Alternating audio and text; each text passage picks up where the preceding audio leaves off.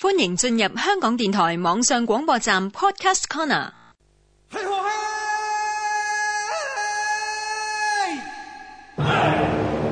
中国历史小档案，主持张妙阳、黄莹。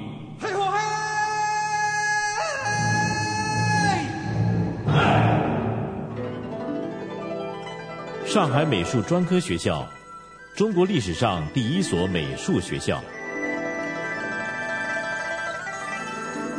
要在保守的国度里大胆创新，往往会遇到极大的阻力。一九一二年十二月二十三日，上海图画美术院在上海乍浦路一栋西式洋房成立，它就是后来的上海美术专科学校，也是中国第一所美术学校。创办人是年仅十六岁的刘海粟。刚刚创办时，学校只有十二名学生及几名教师，校址经常改变。学校经过二十几年的奋斗，学生人数增加至七百多人，教师包括张大千、潘天寿等人，皆是一时之选。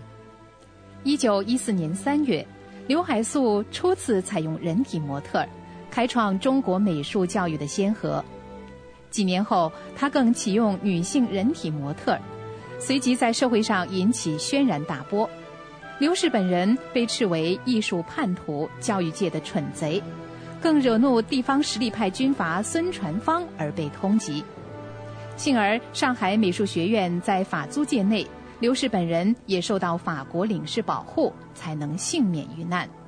模特儿案从一九一七年直至一九二七年。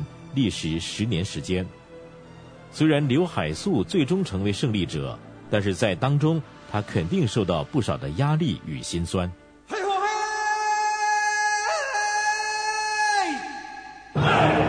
中国历史小档案，香港电台普通话台制作。